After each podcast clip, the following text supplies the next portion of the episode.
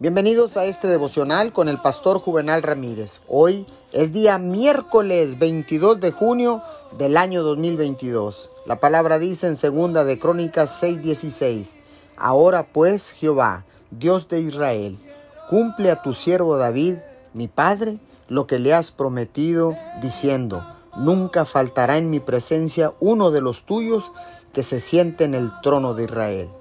Como padres podemos romper promesas a nuestros hijos, pero Dios no puede ir en contra de su palabra. Todas sus promesas son en el sí y en el amén. Usted necesita encontrar algunos, tú dijiste, Padre, tú dijiste que prestaré y no pediré prestado. Recuérdele eso a Dios una y otra vez. Quizá los negocios estén mal y no vea cómo podrán resolverse las situaciones difíciles. No vaya Dios con eso. Tome un tú dijiste, Padre. Tú dijiste que abrirías las ventanas de los cielos.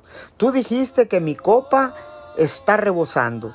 Tú dijiste que todo lo que yo toque será prosperado. Tú dijiste que me prosperarías incluso en un desierto. Cuando le recuerde constantemente a Dios lo que Él dijo, usted estará liberando y activando la medida de fe que Él puso en su vida. Señor, te damos gracias, porque ahora puedo pedir conforme a tu palabra y sin duda tú responderás. Te damos gracias en el nombre de Jesús. Amén y amén.